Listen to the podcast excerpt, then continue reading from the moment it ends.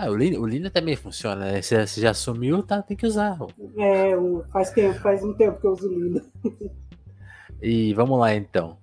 Alô, alô, sejam bem-vindos aqui a mais um episódio do Telefonemas. Eu sou o Vinícius Félix. O Telefonemas é o nosso podcast de bate-papo, de conversa, né? Sempre naquela proposta de pô, te, te oferecer um tempo para curtir um papo e tentar conhecer uma pessoa que talvez você já conheça, talvez não conheça, mas conhecer ela no seu tom de voz, né, no seu tempo de fala. É... Eu mesmo aqui, um, um, apresentador que gagueja pra caramba, né? Então a gente tenta oferecer essas possibilidades diferentes de comunicação um pouquinho fora aí do, do padrão e também te oferecer essa ideia de, pô, vamos ampliar a discussão, né? Ampliar nosso, nosso jeito de conhecer as pessoas, porque a gente tá muito sentimento nosso aqui, tá, do Telefonemas muito viciado em rede social e, tipo, aí as pessoas viram tags que viram uma coisa só e, tipo assim, você tem impressões falsas e vai criando um rolo de desinformação e de mentira mesmo, de interpretação errada. Verdade. E a gente, a gente tenta ajudar a resolver essa confusão. Talvez a gente contribua às vezes para essa confusão, talvez, mas é do jogo. E, bom, vamos pro papo de hoje com a Raquel Ribeiro, que tá aqui. A Raquel que eu tava pesquisando perfis de pessoas interessantes e a Raquel me chamou a atenção. Aí depois a Raquel ficou me perguntando: pô, mas como que você me conheceu? Ó, te encontrei na internet. E, e agora, para resolver a, além desse mistério, só conversando, né, Raquel? Não tem jeito. Você, tudo bem? Seja bem-vinda. Com certeza. Obrigada, Vinícius. Nossa, agradecer muito, porque para mim é uma surpresa, né? Nunca, nunca ninguém me chamou para fazer alguma coisa nesse sentido, né? Então, até já peço desculpas aí, qualquer coisa, meu nervosismo, mas agradeço muito a oportunidade. Nada, fica tranquilo. Inclusive, ó, pode ficar à vontade, falar, falar com calma, não tem, não, tá. não, sem pressa, sem medo. Raquel, conta, conta um pouco sobre você, o que, que, que você faz atualmente, é, onde você está, porque aí acho que a partir dessa resposta a gente pode começar a investigar o, o seu passado e, e, e, tudo mais. Mas onde você está hoje, para as pessoas saberem? Certo. Eu, tô, eu sou é, engajadora dos, das comunidades da, da agência Bore. O que, que, é a Bore, de... né? Ah, então. A Bore é uma agência de jornalismo científico. Vou botar aí a colinha aqui para poder falar você. É, ela é uma agência de jornalismo científico, que ela está desde fevereiro de 2020 na ativa. Ela vem com a proposta de fazer a ponte entre os jornalistas e os uhum. cientistas, uhum. né?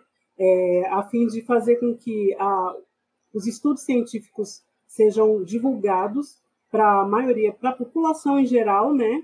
Pelos certo. jornalistas de uma forma, de uma linguagem que seja abrangente e de fácil acesso à população em geral, né? Entendi. Então a Bore ela faz uma é, é, assessoria de dos jornalistas, trabalha nesse sentido e dando também suporte para os cientistas entrar em contato com jornalistas e jornalistas com Fa cientistas. Fazer, fazer esse meio de campo, ponte, né? Fazer a ponte, Exato. exatamente. E eu sou a Nossa, pessoa que. Não, Fala. desculpa, te cortei, continua. Não, e eu sou a pessoa que, que faço essa parte de contato direto com os jornalistas. Né? Saquei. Né? Eu, quando tem cursos que a Bore oferece, eu que, que divulgo, né? Chamar novos jornalistas, apresentar aos jornalistas a Bore, porque tem muito jornalista por esse Brasil afora que precisa desse suporte, né? E também uma forma da gente levar a ciência com qualidade, né? E sem fake news, até essas fake news por, por aí. Então, eu faço esse trabalho. Que legal. E, e que época, a hora que eu te cortei foi porque eu fiquei, na hora que você falou assim, ah, a gente começou em fevereiro de 2020, eu fiquei pensando que, que momento para se começar, né? Nossa, parece que foi assim um, um feeling mesmo, né? Vocês estavam sabendo de algo? É, não sei. Mas você lembra que a questão do, do coronavírus. É antiga, né? Anterior. Já, é. Não, mas em janeiro já estava sendo Sim. falado, né? Na época, em 2020. Acho, então, acho que em então dezembro de 2019 já tinha um papo, né? Já, Pô, começou. É... Exatamente. Todo mundo assim. Ah, vai ficar por lá.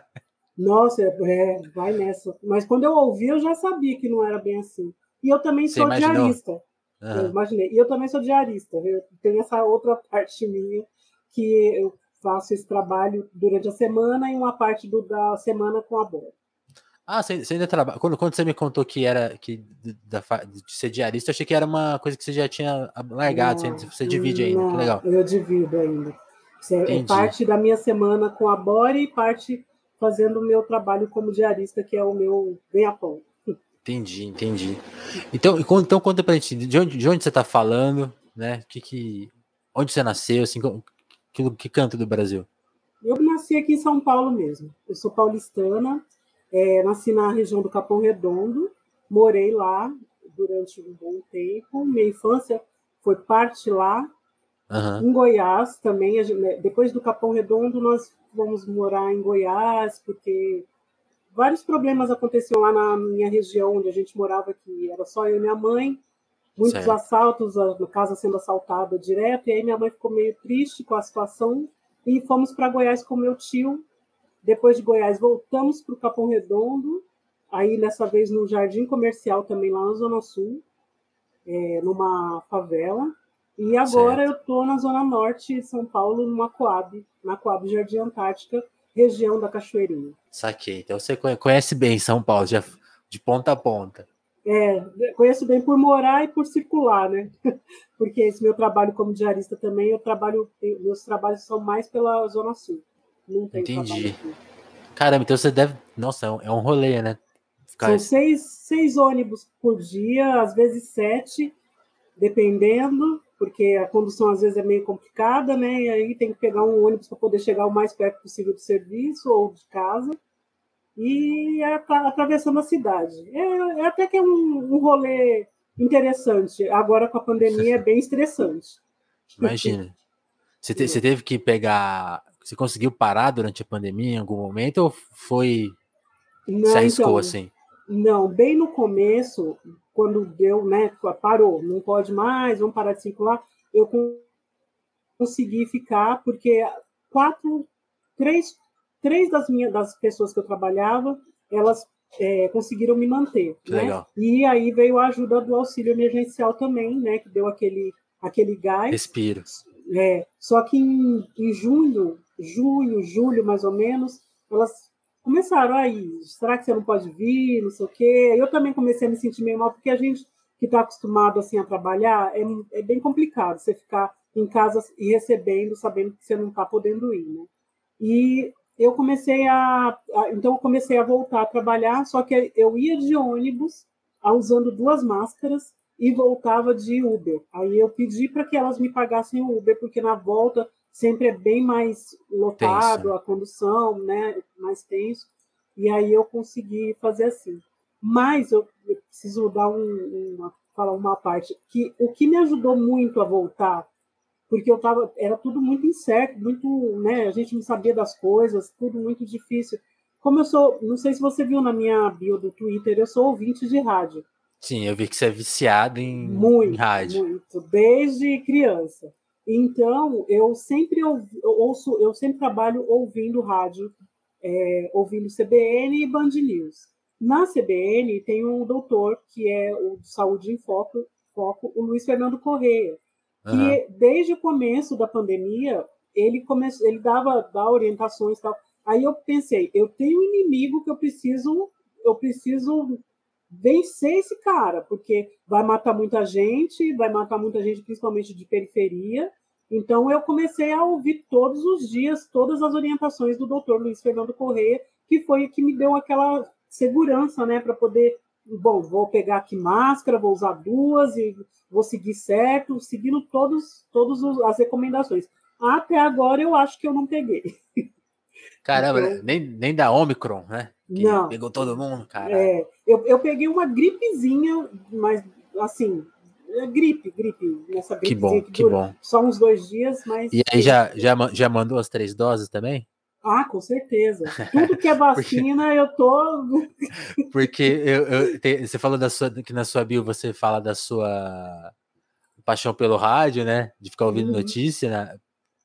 Rádio de notícia, especificamente, né? De Mas também, também tem um detalhe, vacinável, né? Então, tipo... Sim, nossa, nossa. vacina aí. Eu, eu, menino, eu peguei, eu tomei as três doses e aí eu, eu ando assim, tão querendo vacina que cê, é daquelas, perto... Você não é que nem aquele cara que já tomou umas 10 doses e tiveram que prender. Não, não, mas eu me seguro, porque eu não posso passar perto de um posto de saúde que eu já tô com o bracinho já preparado. É, não, eu, eu, queria muito. Se tiver quarta dose, tamo aí. Nossa, tô, Quando? Tô tinindo. E, e, Raquel, você falou uma coisa que do, do Capão, né? E, pô, o, o Telefonemas é viciado nos racionais, né? Que é do Capão. E, e o Brown fala muito da, da, de como o Capão se transformou. Que, que, época é essa que você viveu lá? É, foi aquela época mais pesada dos 70, 80? Foi, com, com, é, localiza eu, pra gente. Tá, então, eu sou uma. Eu, eu tenho 47 anos, sou de 74. É, eu vivi na, no Capão nos anos, na, na, época dos anos 80, assim, que eu, quando eu me entendi por gente, né? Uhum. No Capão, exatamente, é, eu tive problemas, eu lembro, né, na minha infância, eu tive problemas, assim, local, onde eu morava. Por quê? É, minha mãe se separou do meu pai quando eu tinha três anos e a gente vivia de aluguel ali no, no é, existe o pessoal Capão, do Capão conhece, a Avenida Comendador Santana, é bem conhecido. Então a gente vivia ali de aluguel e depois de um tempo minha mãe não conseguia mais pagar o aluguel, nós fomos para um terreno da prefeitura né, certo. ocupação. E é, fizemos ali, meu pai fez um barraquinho para gente. Meu pai era marceneiro na, na Globo e também na, na, fazia cenários de novela, de comerciais.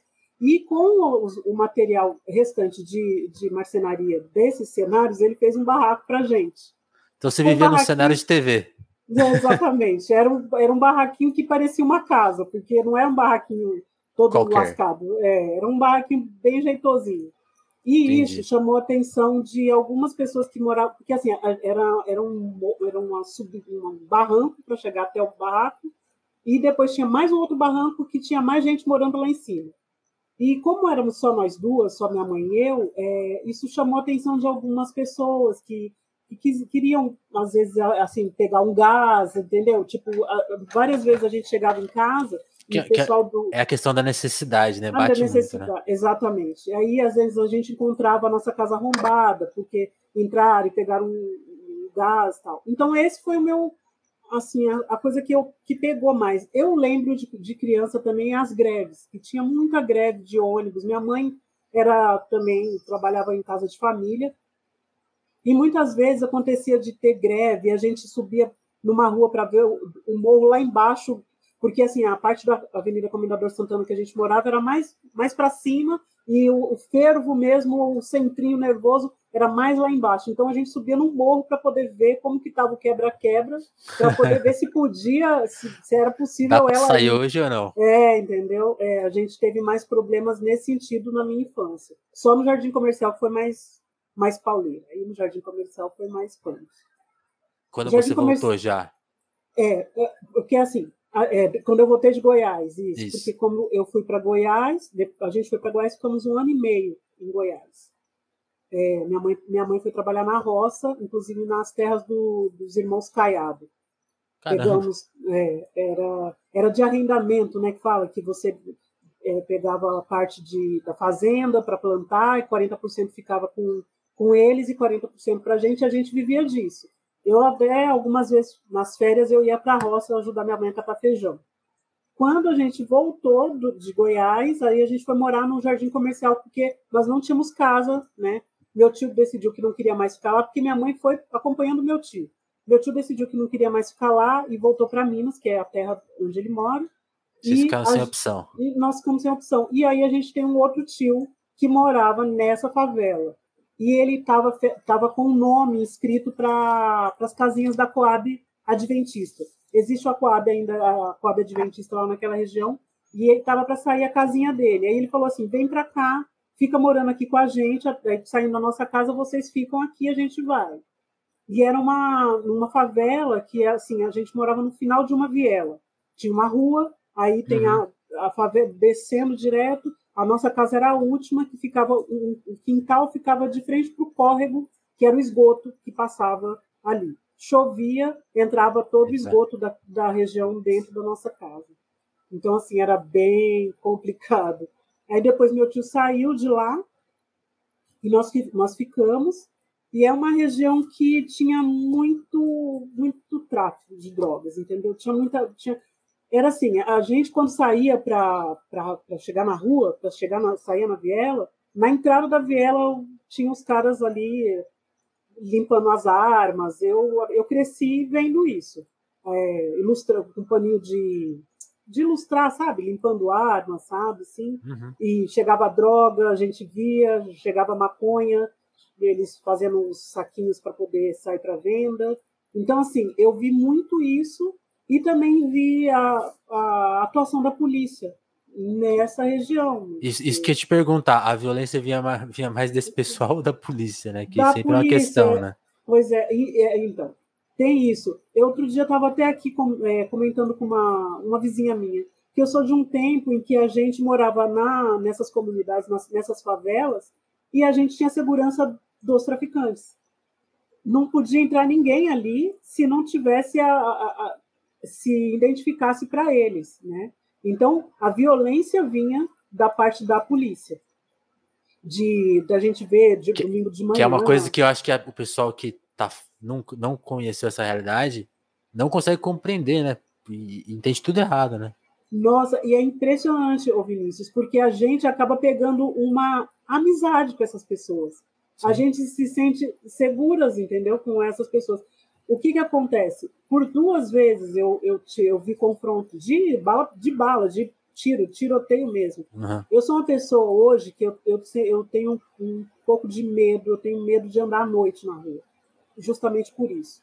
Porque é, nós éramos evangélicas, eu sou do, a minha família vem de uma religião, a religião adventista do sétimo dia. Hoje eu certo. não sou mais, eu sou só temente a Deus, mas não sou mais mas a gente cantava em coral. Minha família é muito cantante. Minha mãe cantava em coral. Legal. E a gente ia para a igreja, para se deslocar até a igreja, era um, uma boa caminhada, porque nós e à noite, lá, geralmente. Né? À noite, exatamente. E a gente, e ela ia sexta-feira sempre para o ensaio do coral. E eu ia com ela. Então, quando a gente estava uma, uma noite, a gente estava voltando do, do ensaio, Nessa época já tinham canalizado esse, esse córrego que, que eu te falei que era o esgoto que, que era aberto casa, antes. Que era aberto. Então já tinham canalizado e na canalização fizeram ali uma ruazinha pequena que passava carro e tal. Quando a gente chega na entrada dessa rua, tá um tiroteio, uma gritaria, um negócio. E eu, mãe, o que, que é isso? Ela, vamos, Raquel, vamos, vamos. Não, mãe, peraí, o que, que é isso? Vamos. E tiro, e tiro, e vou te pegar, não sei o quê, olha lá, não sei o que, correria. Eu falei, Caramba. mãe, não dá, não dá, a gente não pode continuar, mãe, a gente tem que parar, a gente tem que dar um jeito. Aí é, deu uma paradinha assim de, de, dar tiro, minha mãe falou, vamos que dá tempo. A gente morava tipo no meio da, da, dessa rua, assim, na parte do meio. Aí eu falei, não, não vai dar, eu não vou, mãe, não vamos, não vamos, que a gente vai levar tiro, porque não, é tudo escuro. E era assim, a, a parte. A Qualquer parte, sombra. Uma parte assim, uma parte assim, e a gente no meio. Então, uhum. não, você não via de onde estava vindo, o que estava vindo. E aí eu pedi para uma vizinha, porque eu sempre fui muito cara de pau, sempre fui muito tímida, mas muito cara de pau também. Aí eu comecei a pedir para uma vizinha, pelo amor de Deus, abre aqui para a gente entrar, para a gente esperar passar isso, para a gente ir para casa, porque senão a gente vai, vai ficar nesse meio aqui, só tava nós duas. Aí ela abriu, a gente ficou ali abaixado, esperando dar aquela baralha Sossegar, né? de, de, de tiro só que não parava. E a gente tinha uma vizinha que o irmão dela é policial. E eu vi esse irmão dela passando no meio da confusão ali, pá, corre para lá e corre para cá. Eu vi ele passando e falei assim: moço, moço, você é o, irmão da fulana, ajuda a gente a chegar em casa. A gente quer chegar em casa porque tá tiro, não sei o quê. Aí ele falou: não, vem, vem. Aí ele falou pro pessoal: parou, parou, dá um tempo aí, tô passando morador, tá passando civil. E, e ele levou a gente em casa. A gente conseguiu abrir o portão correndo e ele entrou Caramba. na frente para poder ver se tinha alguma coisa em casa, algum, sei lá, porque eu não sei qual era a treta. A gente chegou no meio da treta. E aí a Sim. gente entrou em casa, ele falou: fecha a porta e vai para o chão, fecha aí tudo e fica no chão, não fica, não fica dando mole, não. E aí acabou depois essa confusão toda. Mas essa foi a primeira. Essa foi assim que eu falei: meu Deus, mãe, que horror, o que, que a gente está fazendo aqui? Só nós duas, só nós duas ali, nós mulheres ali. Eu morria Sim. de medo. Era terrível. E, e, e, diante disso, Raquel, como que, que você planejou assim? O que, que dava para planejar? Porque que é difícil, né? Estudar e, e, ter, e, ter, essa rotina sempre pensa. Eu imagino toda vez que sai de casa, depois de um dia comer, você fala, pô, vou sair hoje, imagina eu vou, na hora de voltar, se der a mesma treta, né? Pois, como, que, como, se, como se planeja com isso? Como que, você, como que foi a sua vida, sei lá, escolar ou começar a pensar a vida profissional, assim? O que, que, que, que, que, o mundo te apresentou nesse sentido, assim? É, então, a parte escolar também não foi muito legal. Mas, assim, é que, assim, como eu estudava, eu, a gente era é, dessa igreja adventista, quem era uhum. quem é adventista tinha direito a uma bolsa. Então eu sempre estudei com bolsa de estudos é, de pra, na, na escola adventista, escola particular, né? E eu trabalhava desde, o, desde a segunda série primária eu trabalhava meio período para pagar os estudos, porque minha mãe ela sempre pensava minha mãe é uma pessoa que ela é analfabeta, ela não tinha estudo nem nada e ela acreditava que assim Raquel, você vai fazer o melhor, vai, não, vou, não vou colocar você em escola pública, colocou na escola adventista, e eu trabalhava meio período. Eu estudava, por exemplo, se eu estudasse de manhã, à tarde eu ajudava a limpar as salas. Eu, sa... eu limpava as carteiras, porque era, antigamente era aquelas carteiras, né? Você põe embaixo o livro, né? Não é de um aquela, braço só. Aquela mesona, né? Aquela mesona, né? Então eu limpava Aquele ferrinho de ficar batendo na perna. Exatamente. Eu, eu ficava eu ficava limpando as carteiras e assim eu ia. Só que eu não gostava, Vinícius. É, eu, não, eu não me dei muito bem logo de cara, porque sendo uma escola particular, não era elitizada, assim, aquela coisa toda, mas não tinha muitas pessoas pretas. Eu não me identificava muito com, com outras pessoas iguais a mim. Então, Você era agredida? Alguma...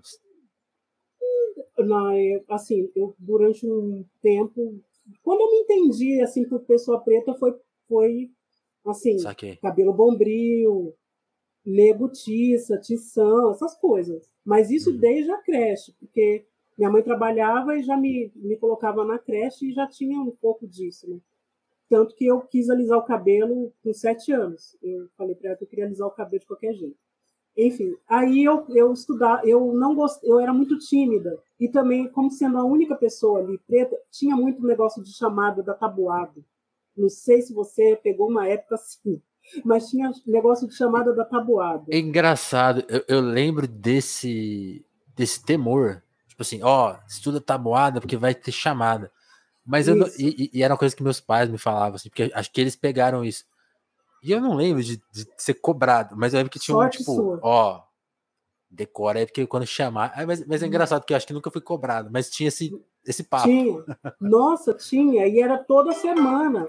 Era toda semana. Ah, tá, ah vai, tal dia vai ter tabuada do 5, tabuada do 6. Tabu... E eu detestava isso, porque eu tinha Pô, a do 7 de... é muito trágica, né? Nossa, e, e, e chamava, e fazia você ficar em pé e ela falava, sete vezes sete, não sei o que, sabe? Então, na frente de todo mundo, e eu achava isso tão terrível que eu dava um jeito, um migué. Uma vez eu até falei para minha mãe que a mãe da professora tinha morrido e que não ia ter. porque eu não queria ir. Aí sua vida... mãe, pô, a terceira vez só esse mês, filha. Não tem condição. Então, eu não, não gostava. Eu já peguei uma, uma, um ranço de estudo por conta disso. E depois também, na, no segundo, no, na quinta série, por exemplo, eu sou uma pessoa que eu gosto muito de ouvir. E eu gosto de ouvir e, e, e, e processar aquilo e, fazer uma imagem das coisas. Então, quando uhum. a professora chegava e falava uma. Começava a explicar uma matéria, eu falava, vou aprender isso aqui, vou, vou, vou prestar atenção nisso aqui. Eu estou lá prestando atenção, de repente vem um e fala: Ah, ah, teacher, não sei o que, isso aqui, ah, é isso, é assim, assado. Aí, de repente, ela já estava passando para frente e eu perdi o fio da meada. E eu falava: Pronto, eu não sei mais nada, eu não quero mais saber, vocês querem estudar, vocês fiquem aí. E então eu fui uma pessoa que não fui muito muito bem sucedida nessa parte. Até a Entendi. quinta série eu fiquei ali pelo Capão, nessas escolas nessas escolas adventistas, e depois eu fui para um colégio interno no Rio de Janeiro. No Rio de Janeiro? É. Como, que, como que apareceu isso? Não, tipo, tem, tem, tem essa opção aqui. É, então, porque foi assim, é, eu no Rio, em Petrópolis, na verdade, assim, a escola adventista, a igreja, a, a, a igreja adventista tem escolas que, é externa, que são externos, externatos, e internatos. Então, uhum. no Rio de Janeiro, tinha um internato, tem ainda, o Instituto Petropolitano Adventista de Ensino. Tem também aqui em São Paulo, tem o NASP, que é na estrada de Tapsirica, tem vários, assim. Então, eu estava numa fase. O, o Mano Brown estudou na escola de Adventista também, né? Ah, então, tô... então, ah, ele estudou? Eu acho que ele também fez assim, uma, uma coisa parecida com a sua. Eu não tive muito acesso à, à, à parte cultural da, da cidade, assim, por conta da igreja, porque era tudo tudo em cima da igreja, era coral, era tudo da igreja. Então, eu sinto essa falta hoje em dia, eu, eu, eu corro atrás desse prejuízo, né? Por exemplo, eu não, não, não lia gibi, não podia ler gibi, porque gibi não era de Deus. Então, era pecado. Eu, era pecado. Então, a minha, a minha entrada na, nos livros para ler eu, foi romance. Os romances Júlia, Sabrina, tinha uma professora que me arrumava vários, vários livros desses para eu ler, e eu engoli esses livros. Então, é, e aí eu fui para o colégio, minha mãe queria me tirar dali, daquele meio, da, da, daquela favela, porque chegou um tempo da minha vida que eu me envolvi com um dos, dos traficantes ali, nova ainda, e minha mãe ficou apavorada, falou, não tem condições. Só que eu já tinha é, tido a ideia também, pensei, eu não quero estudar mais aqui, eu não quero estudar nas escolas de dentista aqui, porque além de tudo tem que trabalhar, e às vezes tem que trabalhar em casa de pastor, em, em casa de, de, família, e eu não queria mais, eu, eu falei que eu não queria mais estudar, não ia mais estudar. E minha mãe falou, não, se você ficar, estudar, ficar sem estudar, você não pode. Então vamos, vamos dar um jeito, fui para o colégio interno, escrevi para o colégio interno para conseguir bolsa escrevi para o colégio que tem em Campinas, escrevi para o do Rio de Janeiro, e o Rio de Janeiro me chamou. E aí eu fui para fazer a sexta série no, no colégio interno em Petrópolis. E aí começa a minha outra fase, que eu esqueci de falar essa parte que eu tinha ido para Petrópolis. Pô, é, eu achei que era a vida paulistana. Aí, aí, aí tipo, o, o quanto se transformou sua vida? Ir para o colégio interno, distante, Nossa. aí, tipo, a família longe? Como, como que você lidou com isso? Nossa, então, porque eu sou filha única, né? Filha única e sempre foi a minha mãe. Então foi, não foi, no início não foi muito fácil, só que minha prima também foi. A minha ah. prima, que a gente foi criada juntas, ela estava namorando, ela e o namorado já tinham ido na frente, e aí me chamaram em seguida e eu fui. Só que eu chegando lá no colégio, como ela estava com o namorado, ela ficou mais apegada ali com o namorado e ela era de outra, de outra série. E eu tive que me virar. Como eu era muito tímida, eu foi bem complicado. Esse Raquel Linda é um, tem um sentido de ser. Porque hum. quando eu estudava na escola, aqui em São Paulo, tinha essa história de, de preconceito, né? Eu me achava uma pessoa, uma menina feia, porque eu vivia, minha mãe tinha que cortar muito sempre meu cabelo quando estava na creche por conta de piolho. E eu ficava com o cabelo bem, bem curtinho e não parecia uma menina. Me chamavam de negutiça. E eu, quando fui para o colégio, eu pensei, eu não tenho minha mãe aqui. Mas eu já tinha 16 anos, eu já estava, já era adolescente. Mas eu pensava, eu não tenho minha mãe, não tenho em quem me apoiar. Aí tinha todo final de semana, toda sexta-feira, como é, a gente guarda o sábado, as sextas-feiras eram uma noite especial, que tinha um jantar especial para a entrada do sábado, e todo mundo mandava bilhetinho um para o outro. Feliz sábado. Oi, amiga, feliz sábado, não sei o quê. E assinava o nome. E aí eu comecei a assinar. Pensei assim: você quer saber? Nem que seja de zoeira, eu vou colocar a Raquel Linda. Vou colocar a Raquel Linda. Vou mudar minha vida aqui. É, se tiverem que rir, que mudar bem risada, postura, né? né? É, entendeu? E aí comecei a colocar Raquel Linda, e engraçado que todo mundo começou a me chamar de Raquel Linda. e aí foi uma coisa boa. O colégio foi uma coisa boa que me deu desenvoltura, que se hoje eu sou falante como eu sou agora, é graças ao colégio. Se eu não tenho sotaque paulistano, é graças ao colégio, porque lá convivi com várias pessoas, né, de várias nacionalidades, inclusive de regiões fora do país, e aí foi assim. E cantava no que coral, demais. viajei muito, porque cantar era sempre uma parte que sempre me fez bem. E a gente cantava no coral, sempre tinha apresentações em outros estados, e eu viajei assim. Então você conhece o Brasil, então? Eu, um pouco, assim. Eu conheço. A gente canta, cantou em, no Espírito Santo, alguns, vários lugares do Rio. Na Eco 92, que muita gente hoje fala que nem, nem era nascido, eu cantei para o presidente com coral. Na, na, na, Eco 92? Na Eco 92. Nosso coral fez uma apresentação É... Quem, quem, que era o presidente em 92? Era o. já era o Itamar era o, já? Ou era o Collor? Era, era, era, o Fernando Henrique, né? O Itamar, era o Itamar. Era o Itamar, não Deixa era?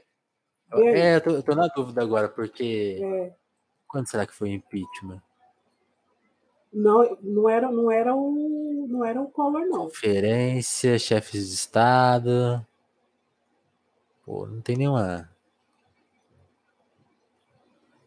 Eu acho que era o Itamar, hein, Vinícius? É, deve Porque, ser, deve ser. Veio Itamar, porque veio o Itamar e depois veio foi o Fernando Henrique, que era o. Ah, não, tá, tá, né? tá, aqui, tá aqui que foi o Collor, ó. O Durante Collor? o evento, o presidente da República, Fernando Collor, transferiu oficialmente a capital do país de Brasília para o Rio. Olha. Olha, menino. Não sabia disso, não. Nossa, em 92 isso. Então, mas olha pra você ver, eu era tão zoeira, minha vida era só cantar que eu não sabia de nada de política. Eu não queria nem. E eu é. Presidente aí. É, eu era da, eu sou ainda do, da época do voto impresso. Eu, a primeir, o meu primeiro voto foi impresso. E eu coloquei qualquer zoeira lá, eu não votei ninguém, coloquei bobeira. Sim. Você votou no. Como que os caras votavam no. no animal, né? Bicho macaco, macaco Simão, no tigre de bengala, qualquer. Essa Era... porra aí. Tudo igual. Era zoeira, exatamente. Mas não, é, é, era o Collor mesmo. O Collor foi presidente do Brasil até o fim de 92. Tragédias, e a Eco 92, né? então foi, é, então foi com ele. Foi, foi ele, eu então, cantei pro Collor no coral. Olha só. Então, e, e conheci assim, Minas, algumas partes de Minas, tem meus parentes que são de Minas. É assim, poucos lugares, não foram muitos, mas viajei em, alguns lugares. Assim já, já dá uma outra noção de realidade, né? Porque eu acho que quando você vai conhecendo o Brasil, vai, vai dando muito esse. Porque uma, coi uma, coisa que eu fico, uma coisa que eu fico pensando sempre em São Paulo, assim, o quanto quem mora em. Isso vale até. Vale, isso que é louco, né? Vale tanto para periferia quanto para quem vive no centro. Em, em São Paulo acontece, acho que muito isso. Você consegue, você consegue passar a vida inteira preso numa realidade, numa cidade de mil realidades. Então, tipo assim, mesmo ir para o Brasil já começa a te informar Sim. de coisas diferentes, né? Então, tipo assim, você começa. Eu acho que quando você volta para casa, você, você, volta de outro jeito já. Né? Fala, não foi fácil. Tem... Não foi, não foi fácil. Eu, não, eu nem queria voltar para te falar a verdade. Porque, sendo filha única, eu tinha muita, muita assim, preocupação com a minha mãe. E eu sabia que se eu voltasse para cá, eu não sairia mais daqui e nem de perto dela, porque uhum. sempre fui muito apegada a ela. E além do fato de ser apegada a ela, eu não queria voltar para aquela realidade do jardim comercial. Eu não queria voltar para aquela casa com teto que caía mais chuva dentro de casa do que fora, que eu sabia a vida das lagartixas todas quando elas estavam namorando, quando elas estavam brigando, eu sabia de toda a vida delas porque elas moravam com a gente. Então, assim, eu não queria voltar. Eu, eu terminei o segundo grau técnico em contabilidade. Fiz contabilidade porque era ou contabilidade ou formação de professores ou científico, antigo científico. E aí minha prima falou: ah, faz, faz técnico em contabilidade porque dá trabalho, quando você sair daí do colégio a gente consegue mais trabalho mais fácil, não sei o quê. Fiz. E aí eu queria tentar uma bolsa para fazer faculdade, que eu queria continuar. E só que pra, a bolsa que surgiu para a faculdade era para o Hospital Silvestre, que inclusive também é adventista, e era para enfermagem. E eu não queria enfermagem, não era uma coisa que eu queria. É engraçado que a gente não tem muita escolha, né? Quando a gente é mais pobre, assim, não tem muita escolha. Aí tem gente Dá uma fala, opção e você você é, vai ter que querer isso, né? Você, é, você entendeu? É, vou ter que querer isso para eu ser alguém, para eu ter uma formação sabe? Então eu não quis e aí eu voltei para o jardim comercial. E não foi fácil, foi bem complicado dessa vez, porque eu já, já, já tinha conhecido várias outras realidades, já tinha conhecido outras coisas, até o momento que eu morava, morava no jardim comercial e fui para o colégio. No primeiro ano, nos primeiros seis meses que eu estava no colégio, eu vim para casa para visitar minha mãe e falei para minha mãe: eu não quero voltar para o colégio interno, eu quero ficar aqui. A minha mãe fez um combinado comigo. Você está na sexta série. Se você chegar pelo menos até a oitava série e você não aguentar, você vem para casa. Fica até a oitava. Aí pronto, aí eu fiquei até a oitava e fui. E fui É, e não quis sair mais. Então, quando eu vou, volto para cá, para o jardim comercial, eu tentando de todo jeito, eu falava para minha mãe, mãe, a gente precisa sair daqui. Não tem condições da gente ficar mais aqui, porque é muito difícil. Eu, eu já vim com medo, já cheguei, porque eu já estava desacostumado, né, também de viver. Isso era mais ou menos que ano? 96. 96, 96. quando eu voltei. E eu já estava desacostumada de estar ali e tal, mas não tinha outro jeito. Aí chegou um certo dia, meu primo, eu tenho uns primos que têm uma vida melhor, assim, e esse meu primo, ele mora aqui na Zona Norte. Ele comprou uma casa, ele financiou uma casa pela Caixa, e ele tinha, tava, ia, mudar, ia de mudança para essa casa. Nos fundos da casa tinha o edículo. E ele morava com a sogra e falou para. Foi num encontro que a gente teve de almoço, ele chamou a minha mãe e eu falou: Olha, eu estou mudando para. Vou mudar para uma casa que eu comprei, só que eu preciso reformar a casa e eu não tenho como ficar lá na casa. Eu precisava, se vocês não querem ir para lá, viver lá, né? E aí vão fazer o seguinte: vocês ficam lá para poder cuidar da casa enquanto está sendo reformada, tal, não sei o quê. Quando nós mudarmos para lá, uma de vocês duas vem trabalhar para a gente, pra, na casa da gente uma de vocês duas. Aí minha mãe não queria muito, porque existe já uma situação com essa família, que ela, ela não. Minha mãe tinha esse negócio do orgulho também. Ah, eu não quero ficar dependendo de favor. Desconfortar, sim, sim. É. Só que eu falei para minha mãe, mãe, pelo amor de Deus, vamos, é, vamos. É a minha vez. Pelo amor de Deus, mas não vamos ficar. Não, Raquel, mas é porque é nossa, nosso cantinho. Aí ela ainda falou para minha prima: olha, eu vou, mas você sabe que eu não pago aluguel. Onde a gente mora, a gente não paga aluguel. Eu não vou para sua casa para pagar aluguel. Não, tudo bem, não sei o quê. Aí minha mãe deu tempo falando, cantando de todo jeito. Minha mãe falou: tá bom, então vamos. Um dia antes, Vinícius, um dia, dois dias antes da gente mudar para lá, que a gente eu estava feliz da vida. Eu não me esqueço nunca. Eu, eu dormia na sala, minha mãe dormia no quarto, eu dormia na sala, porque as telhas da sala tinham menos lagartixas e eu tinha medo de lagartixa, minha mãe ficava lá no quarto. Aí, certo. num dia antes, a gente dormi. Tava, eu estava assistindo o filme Vivos. A televisãozinha minha, nossa, preto e branco, estava assistindo um filme, era tipo uma hora da manhã. De repente a gente ouve, vai morrer todo mundo, vai morrer todo mundo, e pá, pá, pá, pá, pá e andando, e descendo a viela, e passando, e tiro, e, e não, senhor, pelo amor de Deus, e pá, pá, pá. Ai, meu Deus, que sufoco. Eu corri, desliguei a televisão, corri para o chão, porque a gente já sabe que quando acontece isso já tem que ir para o chão. Ah, muito, durante um bom tempo da, do, da madrugada, tiroteio, gritos, aquele desespero, aí de repente tudo cessou. E quando cessou, foi um choro, só choro. Meu filho, pelo amor de Deus, não acredito. O que acontece? A polícia entrou, porque alguns dias atrás, alguma coisa, alguém matou um policial, e aí houve a retaliação.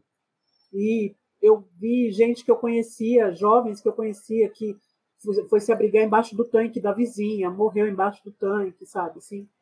E eu falei para minha mãe, tá vendo, mãe? Não tem condições da gente ficar aqui. Vamos lá, sabe? Vamos encarar essa porque não dá mais, não tem condições. Aí a gente, graças um a Deus. Dia, vocês iam se mudar, aconteceu isso, caramba. Dois, um dia ou dois antes, sabe assim. E eu nunca me esqueço disso. E assim, era, era, era, ali era um lugar que eu, a gente assim, se arrumando para sair aqui. E Raquel, deixa eu fazer uma pergunta que eu, que eu imagino qual que seja a resposta. Essa, essa retaliação saiu na imprensa? Teve alguma. Nada, né? Claro que não, né? Jamais. De jeito nenhum. E, e acontecia de, de coisas assim. A gente está se arrumando, porque minha mãe gostava muito de ir num culto da mata de madrugada lá no, no. Ela se arrumando para sair para o culto, aí a gente ouve tiro. Aí eu fui com ela nesse dia, né? Aí a gente foi, saiu de casa, passou assim, depois do tiro. Passa um pouco do tiro, passa um tempo, a gente vê se não vai continuar, né? Viu que não continuou, a gente saiu. Quando a gente volta do, do, do culto, tipo uma hora depois, tinha um cara morto ali, onde a gente tinha passado. O cara, quando, quando o tiro, ele levou o tiro e estava escuro, a gente não viu. A gente passou do lado do cara, agonizando, morrendo. Quando a gente voltou, estava o cara ainda ali, tá, sabe? Eu, uhum. eu, umas coisas assim que eu falo, gente, que mundo é esse? Que lugar que é esse que a gente está vivendo, né?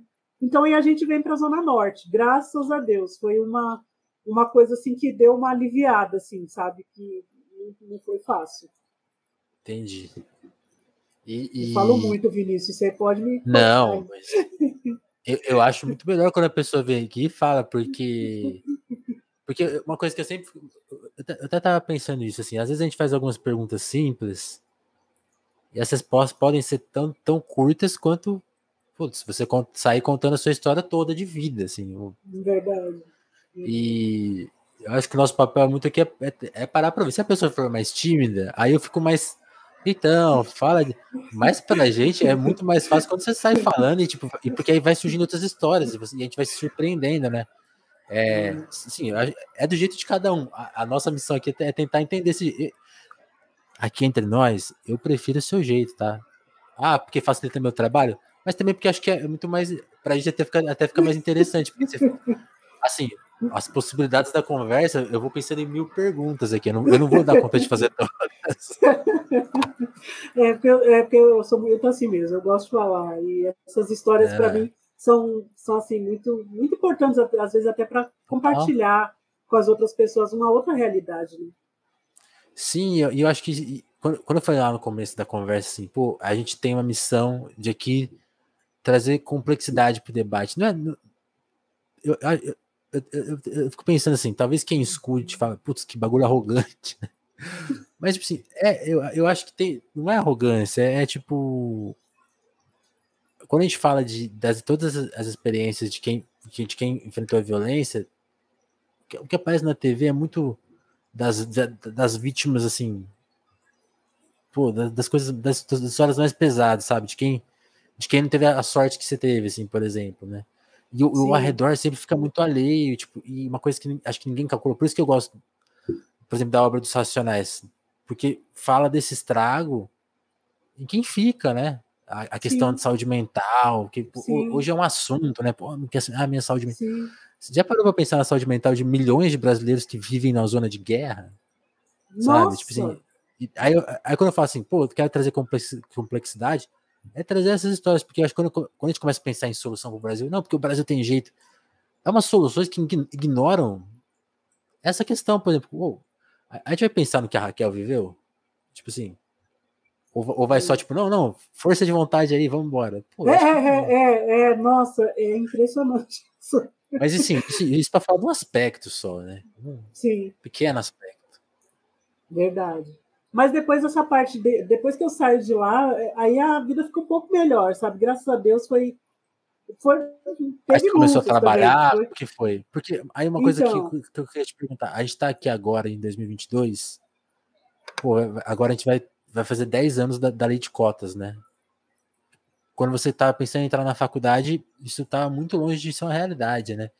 Então, tipo assim, você não pôde exercer isso assim, como, como você teve que como que você decidiu? O que, que você decidiu? Você decidiu continuar estudando e trabalhar? Não. Como que foi essa fase? Então, essa fase é, é fica, ficou difícil. A vida melhorou, como... você falou, mas e aí o que, que você decidiu Me... fazer? Não, mas, mas melhorou no sentido assim, de não conviver com a violência, de morar num, numa casa que, que tinha laje, né? Ah, melhorou nesse sentido, de ter um banheiro decente, de não, de não entrar enchente dentro de casa, melhorou nesse sentido, porque a luta continuou, companheiro. a luta, a luta foi porque assim, é, logo que, que a gente chegou e aí eu não tinha como.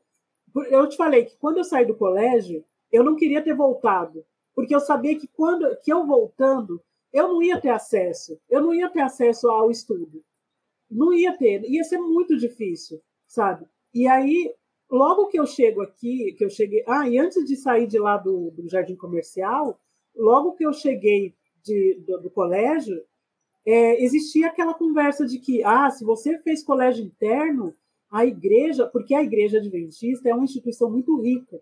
Não sei se você sabe, mas tem, tem associações da igreja que, é, que tem, dá, gera emprego, muito emprego. Então, eu fui levar meu currículo, porque falavam, se você estudar na igreja, na escola adventista, o ensino é superior demais, é muito bom. E aí você vai ter trabalho, todo mundo você vai, vai ser absorvida pela comunidade. Vai ter, nossa, vai ser ótimo, entendeu?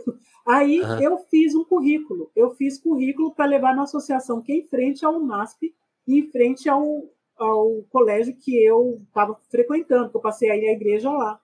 E, e cantar no coral também lá. Fiz currículo, porque estavam precisando de auxiliar de contabilidade.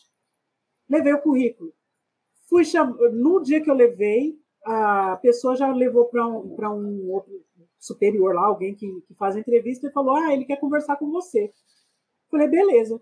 Fui lá conversar, e ele, ah, você estudou no colégio interno aí? Ah, você conhece pastor tal, fulano de tal? Ah, conheço, não sei Nossa, muito legal. Tá. Ele falou assim, a gente está precisando mesmo aqui de, um, de uma pessoa para ajudar nesse serviço tal, e mostrou lá o, o setor. E falou, ah, então a gente te liga. Fui para casa. Esperei uma semana, duas semanas, ninguém ligou. Aí falei, quer saber? Vou voltar lá e vou fazer de novo uma ficha de, e vou tentar de novo, né? Fui lá, fiz de novo uma ficha. Passou um tempo, ligaram. Aí eu fui lá. Ah, ah, tá, é você, não sabe. Ah, desculpa, a gente. É, é, não, já preencheu a vaga, já foi, já. E o lugar onde ele tinha falado para eu trabalhar, que eu ia, tinha uma menina branca lá trabalhando. E eu fiquei, nossa, eu fiquei muito pistola, sabe? Eu conversando, fiquei, fiquei muito. Falei, cara, que ódio, que raiva. Ele falou tão bem comigo, parecia que ia dar tudo certo. Então, assim, eu já vi que não, não, ali não, não ia rolar, né? E voltando agora, a gente sai de lá e vem para a Zona Norte. Minha mãe e eu, morando na casa do meu primo, não tínhamos trabalho. Minha mãe, então, que a gente sempre foi de vai à luta, vai, a, vai do jeito que o, o, liberal gosta de falar, né? Vai à luta. Mas aí a gente comprou, comprava geleia. Trabalha enquanto eles dormem. É, é, exatamente. Aí a gente comprava geleia real. Sabe? Você já viu caixas de geleia real? Aquelas geleiazinhas que vende. Ah. Ah, é, chama geleia real, que é um negocinho pequenininho que, que vem vários, vários, várias carreirinhas. E aí você tem ali uma caixa. E a gente vendia geleia real. Minha mãe, então, saía pelo bairro oferecendo geleia real para as pessoas. E aí ela chegou na casa de uma japonesa que atendeu ela e ela falou para ela assim: Não, eu, eu não, não quero comprar geleia real, mas você está precisando de trabalho? Perguntou para minha mãe. Não, eu tô. Você faz serviço doméstico? Minha mãe faz, eu estou acostumada. Você não quer trabalhar aqui para mim? Aí minha mãe começou a trabalhar para essa senhora que morava na rua acima da, da nossa. Esse lugar que o meu primo mora, aqui na Zona Norte, é um lugar bom, assim, é, na região do cemitério Chora Menino. É um, um, lugar que o pessoal é de classe média, classe média é um pouco mais alta, assim. Então, a minha uhum. mãe começou a trabalhar para essa mulher e ela tem um tinha quiosque no shopping, de vendia tiarinhas de tiarinhas de criança, acessórios para mulheres. E aí ela me chamou para trabalhar também no shopping e aí eu comecei a trabalhar. Então, assim, era a gente tinha que trabalhar ou trabalhava ou estudava. Eu não tinha Você como estudar, e, entendeu? Fui trabalhar. A minha vida entrou nesse meio só de trabalho. Estudo mesmo não, não passou mais pela minha cabeça, fazer mais nada, sabe assim. Eu até pensei, pensava às vezes, eu tinha vontade de fazer jornalismo, porque eu era muito comunicativa, eu gostava de conversar, eu gostava, sempre gostei muito de rádio e essa coisa toda, mas eu, eu deixava era, passar. A gente falou da sua paixão, paixão pela isso te acompanha de muitos anos. De criança, porque a gente criança. Eu, eu não tinha TV. Na infância a gente teve um pouco TV assim e assistia muito filme com a minha mãe, filme de terror. Eu gosto de filme de terror hoje em dia por conta da minha mãe. A gente uhum. assistia muito juntas, mas aí a televisão acabou, quebrou, não tinha mais como ter TV. Então tinha rádio. E minha paixão era ouvir o Gil Gomes, menino. Eu era criança, eu adorava quando chegava as férias porque eu podia ficar até tarde na cama e eu ia ouvir o João Gomes. No rádio. Meu Deus, cara. esse. Minha mãe me proibia, falava, Raquel, não é para ligar o rádio no Gil Gomes. A minha avó cuidava da, da, de mim, porque minha é. mãe saía para trabalhar e minha avó cuidava. E minha avó ficava incumbida de ver se eu estava, ouvir se eu estava ouvindo Gil Gomes. Como que ele faz? É, eu, eu, tinha medo disso aí. Gil eu, eu, eu, lembro de ver na TV. o meliante, o elemento. E eu pegava o radinho e ficava, para minha avó não ouvir que eu estava ouvindo Gil Gomes e ela não me deletar para minha mãe, eu ficava com o radinho bem aqui assim, ouvindo Gil Gomes. Criança. Cara, nossa, eu, lembro, eu lembro que meu avô é muito fã de. fã Ele fica vendo esse negócio, essas coisas de programa policial e, e de muito, muito tempo. Aí quando eu era criança, eu lembro de ir pra São Paulo e tipo, tá o Gil o carro tipo, você ficava terrorizado.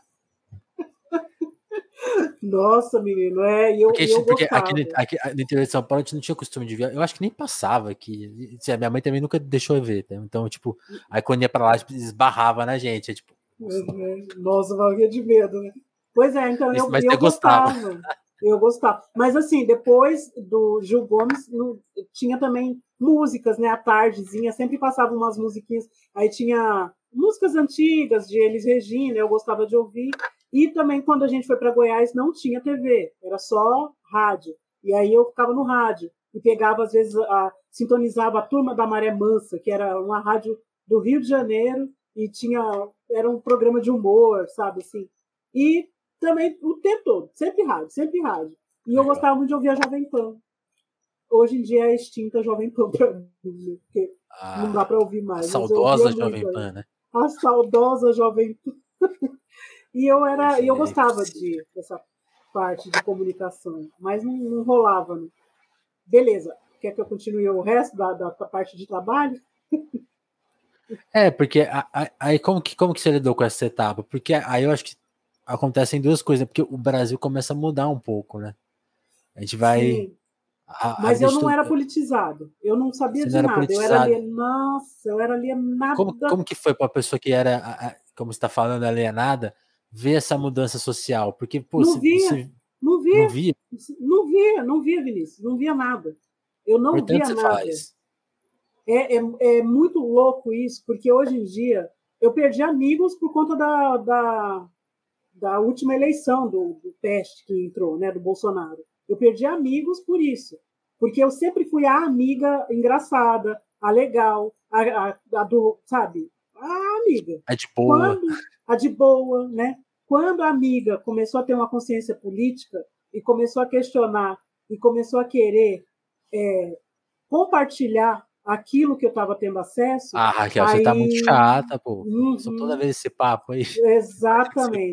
você está muito. muito não, muito chato. Ah, o que, que é isso? Você só fala de política, só fala disso, não sei o quê. Então, assim, cotas, eu eu ouvia tudo, era tudo de orelhada. Então, qualquer coisa que viesse para mim, o primeiro argumento que viesse para mim, eu comprava. Eu não era a favor de cotas, entendeu? Porque alguém falou para mim que não era. Era ruim. Era ruim. E, e normalmente quem vem falar para você isso é gente que tem um dinheiro. É gente que tem uma. Entendeu? Então aí você pensa assim: para eu, é o máximo que você vai chegar perto da, da classe social dessa pessoa é você concordar com ela. E aí você vai ser bacana e você vai ser legal e vai ser tudo certo. Entendeu? Nossa, isso que você falou é muito, muito forte, né? Tipo, o, o que aproxima a gente de uma classe mais alta é às vezes concordar com ela, né? Tipo assim, é, é quase um quase como conforto, né? Sim. Acho que muita gente tem, tem um aspecto crítico, né? De quando, tipo assim, eu imagino, eu imagino que depois que você mudou de opinião, você deve ter visto coisas assim. Então, tipo assim, uma pessoa, que sempre foi a favor das cotas, vamos, vamos imaginar a situação aqui. Hum. Aí ela não vai compreender, pô, mas como uma pessoa negra pode ser contra as cotas, né? Porque, tipo assim, de novo, faltou uma sensibilidade, tipo, ó, o que, que, ela ouviu? Fora Exatamente. o fato que ela pode ser contra. Exatamente. Você tirou aqui, né? Enfim, tem, tem todas essas questões. Mas esse pedaço da história que você falou eu acho muito foda, porque talvez concordar com a sua opinião é, é tipo um conforto, sabe? Tipo, oh, não, tô junto com esse cara, porque esse cara tá numa situação legal, imagino que é o correto, sei lá. Sim, né? tipo... sim mas a gente tem essa, essa falsa sensação, sabe? E eu, eu, como eu tive muito acesso a pessoas que têm uma, uma certa condição, porque a igreja adventista é uma igreja meio elitizada, sabe? Sim. É, eu, Você via muita coisa, morando, né? Eu mesmo morando na Zona Norte, eu continuava. Pessoal chegando com um celularzinho mais pá, uma roupa nossa, mais. Sempre, nossa, eu frequentava, eu tinha os amigos do coral, os amigos meus do coral eram pessoas que com certeza tinham uma vida muito melhor. A turma que, que chegava de carro, né? Sempre tem a turma de que chega carro, de carro. Sempre tem a turma que chega de carro, sempre tem aquela turma que a, que a, a menina que é da minha idade já, já, já tem um carro que o pai deu, né? E aí, sábado à noite, ah, galera, vamos na casa de quem? Porque o rolê de adventista é esse, né? Vamos assistir filme na casa de um, comer pizza e é isso. Não tem muita coisa assim diferente. Não tem bailinho, barzinho, não tem essas coisas. Então, eu frequentava, porque eu era garota legal, eu era animada, eu era engraçada. Então, eu estava sempre ali com aquele pessoal. Então, eu. Ah, que cota? Não é cota. Que mano é PT? Que PT? Imagina, que eu detesto petista, detesto, imagina. Porque era assim, era isso que eu comprava. Eu, a pessoa, quando ela não tem, não tem opinião, ela tá ali, tá indo com o rolê, tá indo com o pessoal, tá indo na, como diz, né? Tá indo com garrafa PET na enchente, ela compra primeiro. ela compra primeiro. Soltinho que nem garrafa PET na enchente. Exatamente, entendeu? Então vai ali e vai nessa, né? E eu era assim, eu, eu, eu é, anulava meus votos, eu não votei na hora de eleição, eu anulava tudo, achava uma besteira isso aí, e pegava qualquer santinho que estivesse na rua para poder escolher o candidato. Eu, quando fala, ah, a pessoa não sabe quem é o seu candidato, não sabe quem votou, eu era essa pessoa. Eu era essa pessoa, com toda certeza. E não sei se a gente vai queimar a etapa, mas quando que você sentiu que o que que te, você fa, o que que você acha que fez você mudar assim? Foi uma sequência de coisas, teve uma coisa específica? E, e, e me fala assim, quando que você mudou? Quando foi a primeira atitude que você tomou já já diferente, quando você estava mais não sei se com pensamento diferente, dá pra falar assim, porque aí eu preciso te ouvir. Foi, foi uma coisa mais gradual ou foi uma coisa mais tipo. Ah, não, vou, é... foi um momento mais, assim, mais forte, sei lá. Então, é que assim, é, eu trabalhava como babá, eu trabalhei muito tempo como babá em Alphaville, eu dormia lá no trabalho, convivi muito com muita gente rica, né? E eu via muita diferença, né? E assim, essas pessoas votavam sempre nesses que estão aí, esse pessoal aí e tal. E nessa de, de do meu trabalho, é, e passei uns perrengues também com a história, de morar de favor no casa do primo, não foi tão fácil. A gente precisou sair de lá porque chegou uma hora que ele mudou e a gente não tinha. Nós dois estávamos trabalhando e aquele combinado não deu mais certo. Aí ele queria cobrar um aluguel. E eu passei um. A sua mãe dois... avisou: não vou pagar aluguel. Não vou pagar aluguel, exatamente. E a gente passou uns perrengues, assim, porque eu comecei a trabalhar numa escola, numa creche de. É, eu era auxiliar de desenvolvimento infantil na Ponte Pequena. E aí não tinha como a gente pagar aluguel, ganhava pouco, era, não era legal, e eu queria alguma coisa para a gente sair da, dali para poder pagar o aluguel, né? Que a gente precisava sair dali, mas não tinha como sair. Uhum. E aí, nesse meio tempo, a minha, uma amiga do coral, que trabalhava já como, como babá, conseguiu um trabalho para mim lá no pessoal rico, em Alphaville, Morumbi, e eu comecei a trabalhar. E a gente conseguiu pagar aluguel, que a pessoa, as pessoas que me contratavam, eram pessoas muito bacanas que gostavam de pagar a mais, além do salário mínimo, além do mínimo, para poder ter uma boa qualidade de serviço prestado para elas e a gente ter uma oportunidade também, né?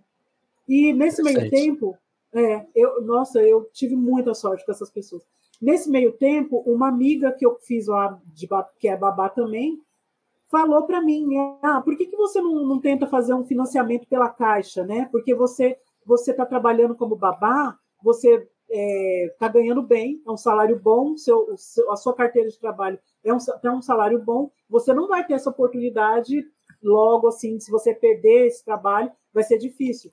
E aí eu não sabia, eu nem sabia de. Ó, você vê que eu sou tão alienado que eu não sabia que existia é, Minha Casa Minha Vida, que existia qualquer coisa desse sentido, que existia essa facilidade para a gente, né?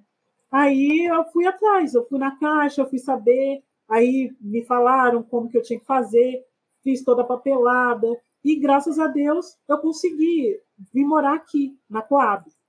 A Coab que foi inaugurada por Luiz Erundino. É, quando eu cheguei aqui, eu fiquei sabendo que ela já tinha mais de 14 anos e que foi da época da Erundino, que é a Coab que quando aconteceu lá na Zona Sul também, que foi desapropriada as terras do colégio do, da igreja adventista, porque a igreja adventista lá era uma fazenda enorme. Que aí eu lembro da minha infância, tinha gado, pastando, era tudo muito lindo. Quando chegou as políticas, chegaram as políticas públicas de moradia do, da Luiz Erundina, a gente ficou, todo mundo ficou muito bravo. Como assim? Vai acabar com a grama, vai acabar com o pasto, vai acabar com as vaquinhas, e vai pôr todo esse bando de prédio aqui, não sei o quê. E era exatamente a Coab para onde eu vim, que eu estava tendo a oportunidade de ter um teto, né? Aí eu comecei a pensar, assim, comecei a refletir, peraí, como que funciona isso, né? Como que é esse negócio de moradia? Porque eu sempre morei nesses lugares assim e tal, como que é? Aí eu fui fui começar a pensar em, em me informar.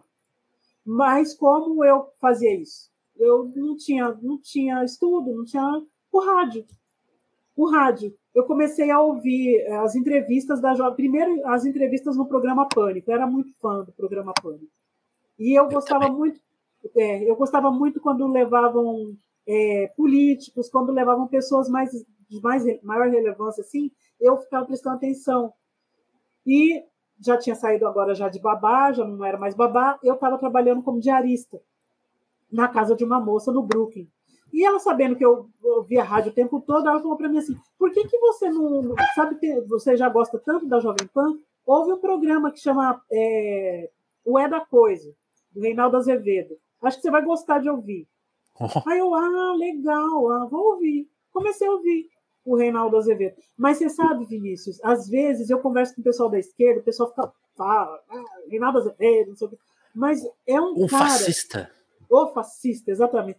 É um cara que ensina tanto. Ele dá uma aula cada dia. Eu não, eu posso não concordar com várias coisas uhum. que, que ele pensa, vários segmentos, mas ele começa a te falar, ele dá ali as leis. Por exemplo, no Twitter, ah, de manhã, tá assim, tá uma notícia, e o pessoal, ah, não sei o quê, eu estou fazendo isso, não sei o quê. Quando chega à tarde, à noite, ele vem e fala aquela notícia que tá todo mundo gritando, ele explica. Ele explica ah, ah, pela Constituição, pelas leis, como funciona isso, como é aquilo, como é aquilo outro. Então eu comecei a ouvir o Reinaldo Azevedo, porque eu falei, eu vou votar. Eu vou votar, mas eu não vou votar na, no oba-oba eu vou ser honesta comigo. Eu tenho que saber em quem eu vou votar. Só que eu fui, uhum. eu comecei errado, né? Votei no Dória. Votei no Dória, votei no Holiday. Eu votei no Holiday. Aí, ó. Então, assim, tipo. Quem queria conhecer o eleitor do Holiday? Ah, que eu votou no Holiday. Tudo certo, é. Mas por quê? É aquilo. Eu tava, eu tava cru ainda, tava, né? Aprendendo. E eu achei interessante o fato dele ser negro e ser gay. Porque, Sim. assim, isso me chamou a atenção, porque na igreja a gente tinha, tem preconceito com quem é gay. E tem, tem um preconceito de quem é preto, porque eu estava na igreja, eu sabia, eu sou preto, eu, eu sei do preconceito. Então eu senti ali, eu pensei assim, cara, eu vou votar nesse moço. Porque ele é contra cotas, eu também sou, né? Ele, Lembra? Ele me é, ele, ele fala diretamente com você, né? Ele falava diretamente comigo, eu era aquela pessoa para quem ele falava. Né? Ele é contra cotas, ele é preto e ele é gay. Ah, legal, liberal gay. Então tá tudo certo, vou votar nele, entendeu? E foi assim. E no Dória, por quê? Na, na verdade, aqui na Coab, a maioria das pessoas votaram no Dória. Era um negócio, um desespero. Eu vou te dizer uma coisa muito séria. O, o Haddad, como prefeito, ele não foi um prefeito muito bom para as periferias, pelo menos a minha periferia aqui. Sim. A gente estava muito abandonado, a gente não estava tendo assistência. Aí chegou o Dória falando: vou cuidar, vou zelar, eu sou gestor, eu vou fazer, vou acontecer. Todo mundo todo ficou. Mundo, todo mundo ficou, a esperança, Tanto... a esperança. Não, Raquel, e é muito importante você estar tá falando, porque porque, por, exemplo, na época da Haddad, foi a época, foi a época que eu morei em São Paulo o, o, o, período que eu morei lá coincide, assim. Eu, eu, cheguei um pouco antes e saí um pouco e saí um pouco depois que ele saiu também. E, e, e, e isso, tudo que eu sei de São Paulo foi nesses cinco anos aí. E para mim foi muito gritante, assim, que a vida no centro de São Paulo mudou porque ela ficou Sim. mais aberta. Né, as praças. Sim, ficou ótimo. E, e quando eu ia, nas, nas, nas, oportunidades que eu tinha de ir mais longe na cidade, assim, pô, vai ter um evento, sei lá, vai, vai lá na, na Tia Dag, lá no, perto do Capão, ou vai no Jassanã trocar, ver um, um, filme no, no céu. E aí eram as chances que eu tinha de ir mais longe, assim, na cidade. Uhum. Aí você olhava pra cidade e falava assim, o que chegou lá não chegou aqui, não. Exatamente. Porque a, a dificuldade de transporte é gigante. Exatamente. É, as pessoas estão angustiadas. É, sabe? Tipo assim, os problemas estão aí. Tipo assim, talvez seja uma questão de comunicação, não sei, eu não sei qual é o problema. Não souberam lidar com ele. Não souberam. Isso é fato. Então, o Dória nadou, nadou de braçada, tanto que ele ganhou Muito. no primeiro turno. Sim, exatamente. Ó, o Haddad, eu, eu faço, façamos justiça. Como eu sou uma pessoa, eu sou usuária de transporte público ônibus, foi muito bom os corredores. Mas era até os corredores. Acabou o corredor, você tá na merda. Você tá lascado. Exato. Entendeu? Você se vira, cara. Outra, motoristas, é, ônibus, os ônibus não saíam no horário certo, sabe? Era tudo uma bagunça, você reclamava, não estava nem aí. Você ligava para o 56, não tinha esse negócio de, de retorno para você, não, ninguém estava nem aí, estava tudo, sabe? E aí ele nadou de braçada aqui. Foi impressionante no dia da, no domingo da eleição, todo mundo, porque aqui na minha rua tem uma mini feira, bem uhum. pequenininha, só tem quatro barraquinhas. Mas aí tem a feira, a parte do pastel. Tava lotado, o pessoal do Eu ia pastel. te perguntar disso. Falei assim, só tem quatro, mas tem o pastel, né? O pastel é de lei. O pastel é de lei. O povo vai tomar café lá, se encontra lá, é o point.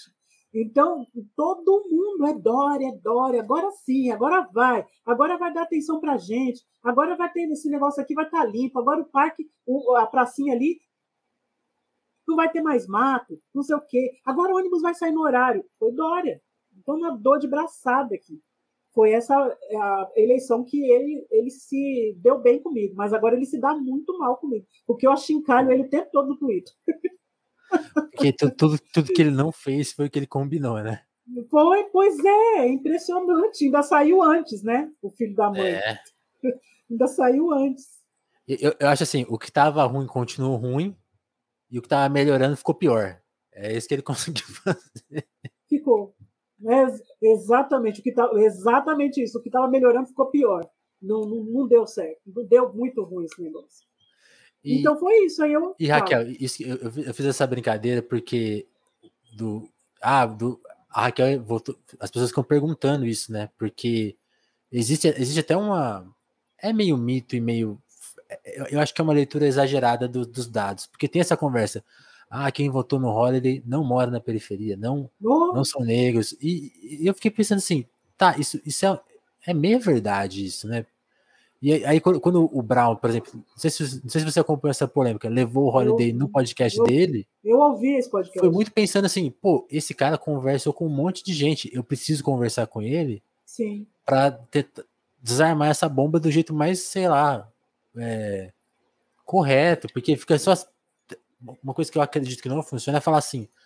Pô, que absurdo, como você acreditou no Holiday? Pô, é, é, o que você me é. contou. Ele falava diretamente comigo.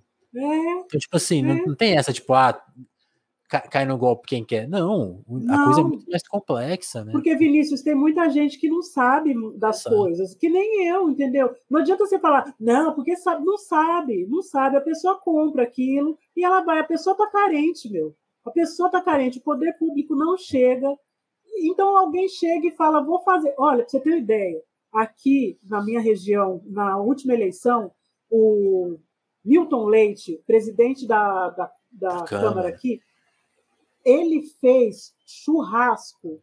Aqui do lado da minha, da minha Coab tem uma comunidade, tem uma favela, a favela do Sapo.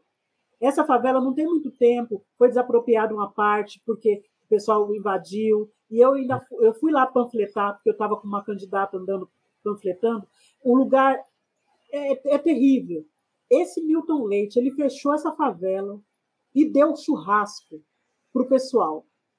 Claro que ele ia ganhar. Ele fechava, ele fechava as garagens de ônibus aqui, a gente ficava puto da cara, porque a gente tinha que sair para trabalhar de madrugada. Eu pego o primeiro, primeiro horário, o ônibus não estava aqui porque o filho da mãe estava lá fazendo oba-oba nas garagens de ônibus. Então, assim, existe, a, a, a carência é grande e eles sabem explorar. O, que, o problema da esquerda é que eles têm um, um preconceito muito grande quando a pessoa não está no segmento que eles estão. Eu vi você fazendo uma entrevista com a, com a Semaiá, com a Tamires, é, é, sabe, são pessoas que já estão ali inseridas elas, sabe, então, é, escola pública ou faculdade tem ali movimentos que, que dão aquela noção. Sim. Elas estão ali, mas tem muita gente, como a Raquel aqui, sabe? Que não está nesse meio, que não está nisso. E, e, até, e até por elas serem mais novas, né? Elas também elas viveram outra. Exatamente, exatamente. Então, assim, não tem. Eu acho, eu acho triste quando as pessoas chegam e começam a falar, que nem você está falando, ah, por que votou no fulano? Não é possível, não sei o quê. Não, gente, chega com calma. Chega devagarinho, chega na mansidão, sabe? Chega na miúda que você consegue. Porque as pessoas estão carentes. Você precisa chegar de direito, entendeu? Sim. Sim. Total. E, e, porque aí fica essa, essa contradição. Né? Tipo assim, querer ser o guardião moral das coisas e, tipo assim, o Holiday teve ter essa sensibilidade. Tanto que quando. quando eu, eu, eu, queria, eu queria até que você comentasse o que, que você achou dele no Brawl, porque para mim ele foi lá para continuar contando a história dele. E, ah, e aí, aí, aí, que, aí que se apresentou um outro lado dele, assim, porque, tipo, pô, algumas ideias suas são, são esquisitas, né? E aí, você aí, sabe tipo, que eu fiquei. O que, que você achou? Eu, ah, cara, eu fiquei com um pouco de dó dele. Eu fiquei com dó, sabe? Porque, assim, é uma pessoa que não, não, não procurou saber.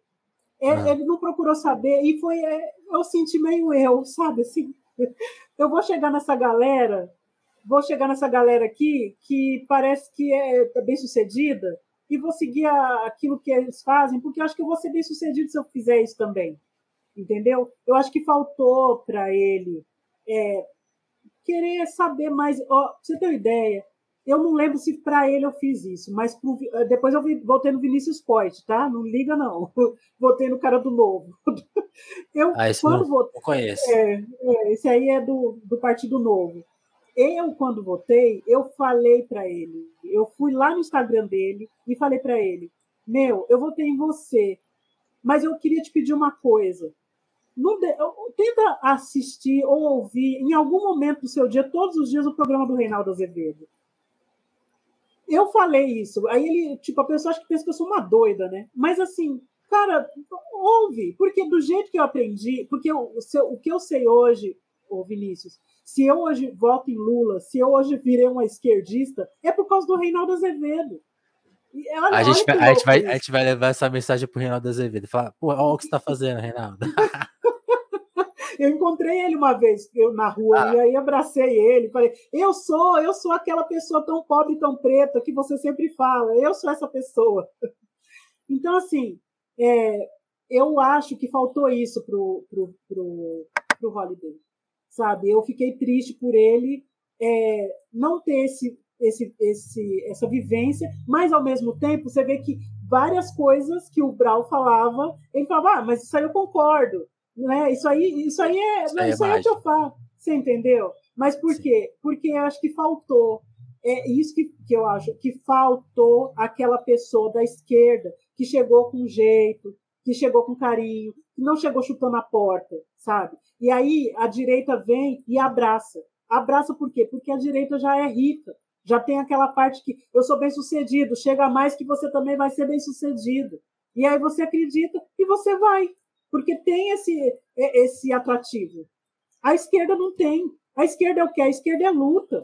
A esquerda é, é, é, é ocupação, entendeu? A esquerda é o rap.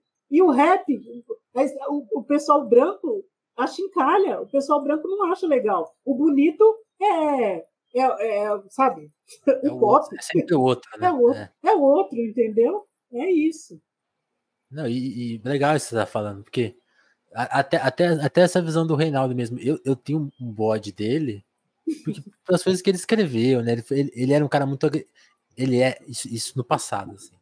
Ele era um cara muito agressivo, saía acusando as pessoas. E, e, e a, a, fase de rádio dele é muito curiosa, porque ele foi um grande defensor do Sim. Lula na questão da, da, da mentirada da Lava Jato. Assim, ele foi um dos primeiros caras da mídia grande que falou: Ó, isso é uma farsa. Sim é, vai, acontecer, vai acontecer isso, isso, isso, isso. E Foi. tudo aconteceu. Foi. Agora o, o Moro está totalmente deslegitimado. Tem bem a, a, grande imprensa ainda.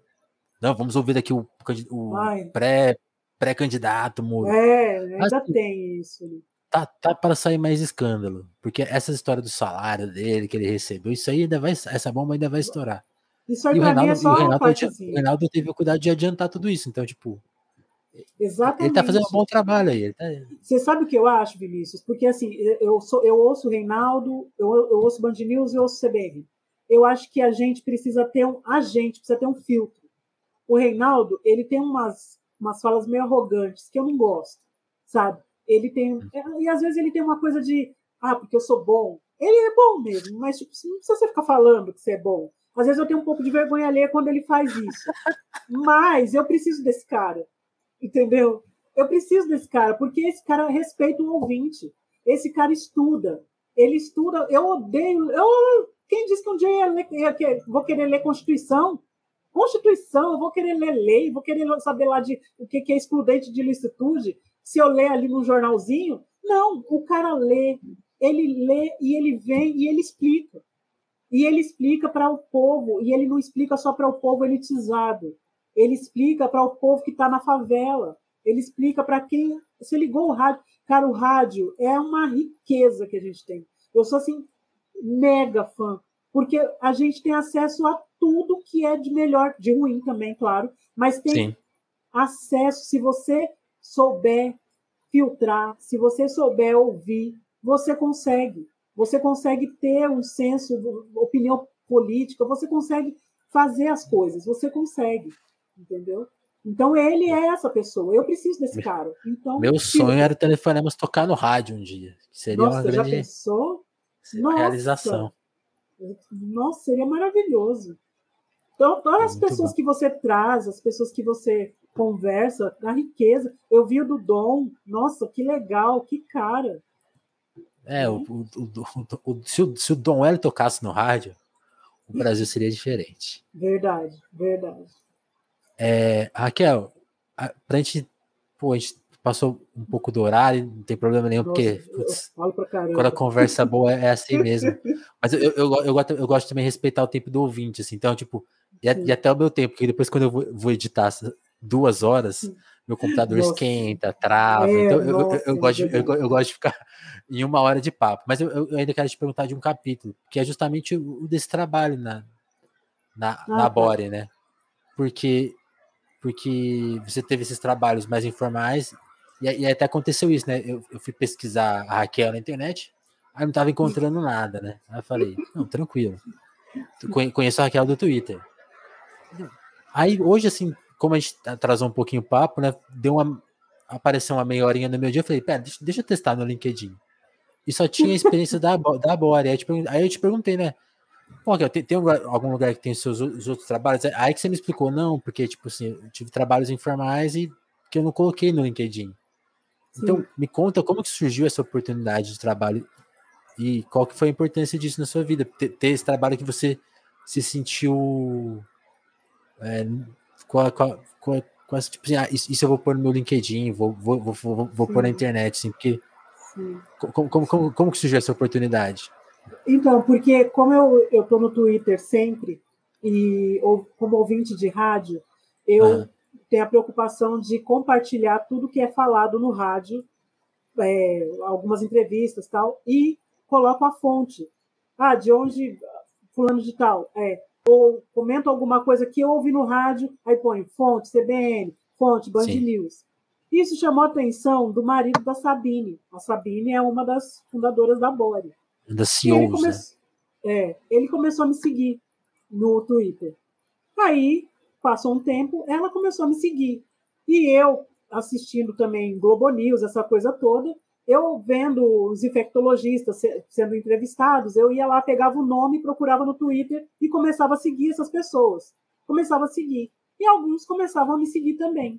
Aí um dia eu estou trabalhando lá no, no, no, meu dia de faxina, Aí a Sabine vem no, no, na DM e fala assim: Oi, é, tudo bem? Você tem algum dia livre? Aí eu pensei, pô, legal, vou arrumar mais um dia de faxina, né? Eu tava precisando. Aí eu falei assim, eu falei assim, tenho, tenho, é, mas eu só tenho a cada 15 dias, assim. Ela falou assim, eu, eu, porque acho que ela sabia que eu sou faxineira, porque eu, às vezes eu falo isso no Twitter, né? Ela falou assim, uhum. não, mas não é para faxina, não. É para outra coisa. Aí eu falei, ah, outra coisa. ser mas outra coisa. É, eu pensei, o que seria, né? Alguma coisa assim. Aí ela, aí ela começou, ela falou assim, olha, que eu sou, eu sou cofundadora da, uma agência, e aí mandou o link para eu saber. E a gente está precisando de pessoas como você, a gente está querendo pessoas como você, como eu vi que você é uma pessoa que está sempre engajada no Twitter e está sempre falando e citando fontes, assim, achei você um perfil interessante, vamos marcar para a gente conversar? Aí a gente marcou para conversar, isso foi ano passado, ano retrasado. A gente marcou para conversar, aí ela quis saber quem sou eu, né? Aí eu contei toda a minha história, como eu, né? Como eu estou contando para você esse, essa história longa. Ah, então você já tinha ensaiado. é, mais ou menos. E aí ela falou, né? Olha, eu vou ver aqui, a gente tá, tá cru ainda, a gente tá começando, mas eu vou ver um jeito porque eu quero você com a gente.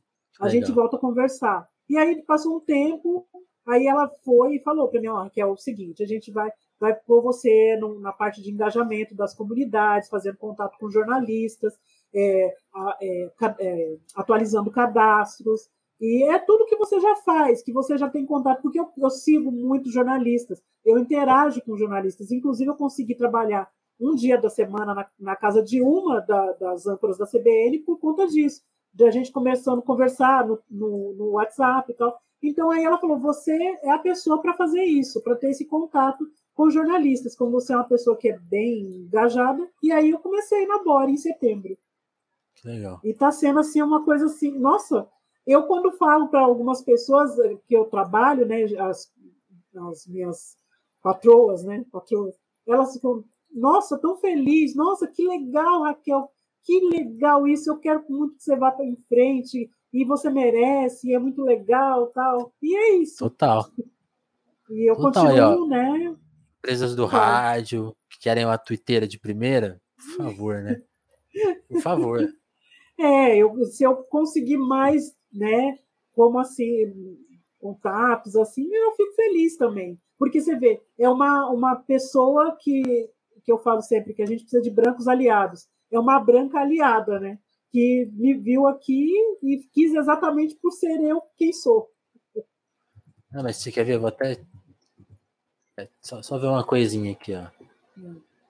Ah, tudo bem, tudo bem. Ah, não sei, hein? Pessoal, pessoal aí da Band News, CBN. Pô, vamos. Raquel aí pra cuidar das redes, hein? Por favor. hein? É, Duvido menino, que- eu acho que Tem alguém contratado mais apaixonado por rádio. Nossa, eu sou, eu sou muito, sou muito. Daquelas que dá, que dá bronca em jornalista, em âncora, quando faz coisa errada. Trocar uma ideia. O, o Re- o Reinaldo foi gente boa com você? Preciso saber disso. Foi, não. Então, o Reinaldo foi rápido o encontro, porque eu fui lá na Band News receber um prêmio que eu, eu participando, interagindo, eu ganhei um, um ingressos para ir no Castelo Ratimbum, que estava tendo exposição. Ah, do. Castelo Ratimbum. Aí eu fui depois do trabalho, eu já fui pensando assim, eu vou bem depois do trabalho, perto do horário do na hora porque vai que eu consiga ver ele, né? Aí quando eu saio da Band News, ele estava subindo a, a, a ruazinha, né? Atrasado, correndo para poder chegar lá. Eu, Reinaldo! Ele ficou olhando meio assim, né? Porque eu sou meio, meio exagerado, é que eu fico feliz quando eu vejo jornalista e tal. Eu, vem cá, me dá um abraço. Aí eu, Aí ele veio, oi querida, tudo bem? Eu falei, nossa, gostando de ouvir seu programa, eu sou aquelas dos pretos e pobres tão pretos que você fala, eu sou essa pessoa, não sei o quê. Ele, como é seu nome? Eu falei, sou Raquel, tal. Ele, não, vou falar de você lá no programa. Aí ele até me deu, é, falou no, no programa, né, que ele encontrou comigo na rua, tal, e que Ah, eu fiz uma simpatia, não sei o quê. Mas foi Pô, muito demais. legal. Eu, eu sou dessas que vai, em todo evento que tem de rádio, eu tô lá, interagindo com o pessoal. Eu, eu, sou muito apaixonada pelo jornalismo e pelo rádio. Ó, cara. Reinaldo, se quiser também alguém para gerenciar seu perfil aí, ó, a Raquel tá aí, ó, dando bobeira. Você é super ocupado, fica fazendo blog, tem que ter é assistente, cara. verdade? Precisando, tô aqui. Precisando de uma engajadora das Por redes. favor.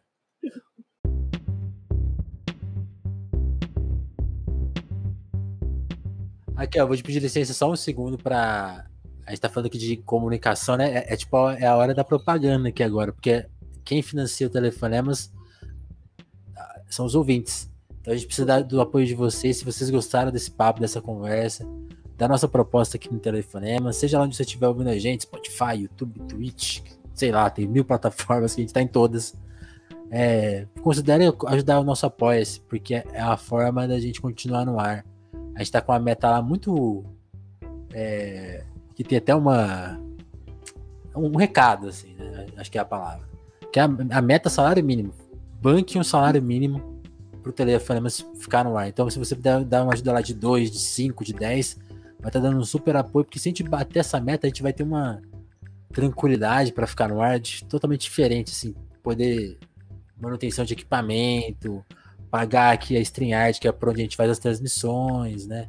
Então esse, esse dinheirinho faz muita diferença. Então se você puder ajudar esse, o nosso apoio, vai ser uma grande honra, assim. Eu, e hoje eu quero agradecer duas pessoas que já estão por lá com a gente. Cadê a minha lista aqui, ó? Agradecer muito o Juan Borborema e a Moara Juliana. Moara do Nada Tá Bom Nunca. Muito obrigado pelo apoio que vocês dão lá. Também a todos os outros apoiadores que eu tô lendo aos pouquinhos aqui a cada episódio. Muito, muito obrigado a todo mundo que ajuda. Se você não quiser participar do Apoia-se, pô, porque o Apoia-se é recorrente e é meio chato, assim, pô, não, quero dar uma contribuição única, Vinícius. Tem como? Tem. É o Pix. Tem o QR Code aqui, tem o link na descrição do episódio. Você manda um Pix lá, no Pix você fica mais à vontade ainda. Pode ser 2, 5, 10 mil reais. Se tiver. Oh, tô, Vinícius, estou muito abastado. Tô com muito dinheiro e quero dar para alguém, por favor, é o Pix do Telefonemas. Financie a mídia independente que ela precisa da sua ajuda. E se você tiver na situação de, pô, tô sem grana, Vinícius, tá, tá foda. Então só compartilha, manda para um amigo, fala assim, pô, a história, olha a história da Raquel, cara, que história maravilhosa. É, escuta aí, manda para um amigo, já vai estar, tá, tipo, fazendo toda a diferença. É, é quase um esquema de pirâmide. Se cada um mandar para um amigo, Aí depois vai ter vários amigos escutando, entendeu? Entendeu? É isso. Ajuda a gente que, pô, o trabalho do telefonemas eu acho que merece. Merece, merece ficar no ar mais tempo. Então, merece. por favor. Mexer encerrado, Raquel, só te agradecer muito, cara, pela disponibilidade, Imagina. pela disposição de contar a sua história e fiquei muito contente de te conhecer. Nossa, eu também agradeço demais. Peço desculpas aí por falar demais e cedendo no horário. Eu, eu que peço desculpa de poder te oferecer três horas para detalhar Nossa, todas as histórias. Imagina, imagina. Muito obrigada, Vinícius. Valeu mesmo, assim. E que você siga sempre fazendo esse trabalho e que tenha sempre muito apoio, porque é muito necessário mais vozes Obrigado. estarem aqui, né? Tá bom? É isso, é isso. Turma, Obrigada, brigadão. Telefonemas toda segunda, quarta, sexta lá no YouTube, com as com com a, com a, meio que a reprise do que rola na Twitch, né? Acho que até vale falar isso aqui. A gente tá ao vivo a qualquer momento na Twitch, de segunda, quarta e sexta no YouTube, com as, com as, com as exibições, né? E no Spotify, nas plataformas de áudio, na terça, quinta e sábado. Então, se você quiser. Ó, o Felipe aqui agradecendo. Obrigado, Felipe, aí pela presença. Foi show essa entrevista, foi mesmo. Valeu demais. E é isso, turma. Sigam a gente nas redes. Sigam a Raquel também. Raquel como que é? Qual que é a sua arroba é, mesmo, Raquel? É, é hack... Raca, Raca Underline Linda. Vou deixar na descrição aí para não ter dúvida. Sigam a Raquel para ficarem informados do rádio e de, da novela também, é. que é noveleira. Muito. Forte. É. Sigam para poder ouvir o, do, o que eu compartilho no rádio, mas compartilhem também o que eu compartilho, por favor. Isso, RT. É, o, o botãozinho de RT lá no Twitter, gente, é para usar, tá? Não é para ficar copiando dos outros. Dá RT. Verdade. Turma, brigadão, gente. Até mais. A gente volta a qualquer momento. Valeu.